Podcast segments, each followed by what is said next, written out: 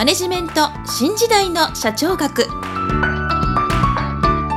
こんにちは。中小企業診断士の六角です。今回はマネジメント新時代の社長学の第57回をお届けいたします。今回のテーマはポジショニングです。もし私の著書使いでわかる経営の基本一番最初に読む本をお持ちの方は128ページ第6章第3節ポジショニングによって特徴を明確にするをご参照ください。それでは本題に移ります。前回ターゲティングについてご説明いたしましたけれどもそのターゲティングによって自社製品が優位に競争できる市場を標的とすることはできますけれどもそれでも完全に競合相手を避けることは困難です。そこで標的とした市場の中でさらに自社の特徴を明確にして競争を優位に進めるポジショニングという方法がしばしば行われます。ポジショニングは具体的にはポジショニングマップを使って行います。これをアパレル業界の例で見てみたいと思います。まず自社製品の特徴を示す2つの要因を抽出します。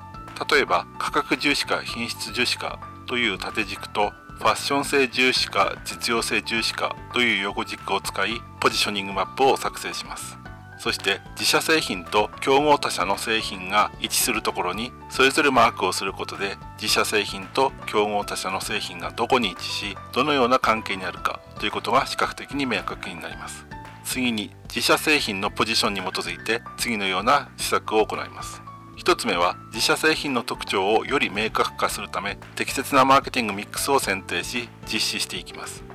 例えば H&M はファッション性を重視して若者の集まる都心部に集中的に出店しています。またユニクロはヒートテックなどの実用性のある商品を開発し顧客の支持を得ています。2つ目は自社製品に近い場所にライバルの製品があるときは競合を避けるために離れた場所にポジションを移すことを検討します。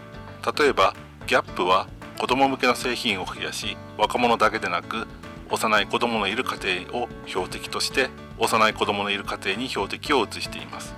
3つ目はポジショニングマップに空白の場所があるときはそこを新たな収益機会と捉えて別の製品を投入することを検討します。例えばユニクロは GU という低価格ブランドの店を出店し低価格志向の顧客の需要を取り込もうとしています。また島村はファッション性を重視したアベイルというブランドの店を出店し低価格でもファッション性のある衣類の需要を取り込もうとしています。このポジショニングマップは視覚的に分析ができるという点が特徴で他のさまざまな業種でも使われています。例えば牛丼店では吉野家がビジネスマン向けというポジションを占めていますけれども後発のすき家は子供向けメニューも用意するなどファミリー層をターゲットとしていると考えることができます。また今回ご説明いたしましたポジショニングさらに前回説明したセグメンテーションターゲティングこの3つの分析を行うことを STP 分析と呼ぶこともあります。STP 分析は3つとも行うとより正確なマーケティングミックスを生み出すことが可能と思いますけれども事業の特性や置かれている環境によって1つまたは2つで分析を行うということも効果的だと思います。それでは今回はここまでとしたいと思います。次回はカスタマーリレーションシップマネジメントを中心にご説明する予定です。今回もマネジメント新時代の社長学をお聞きいただきありがとうございました。また来週皆さんのお耳にかかりましょう。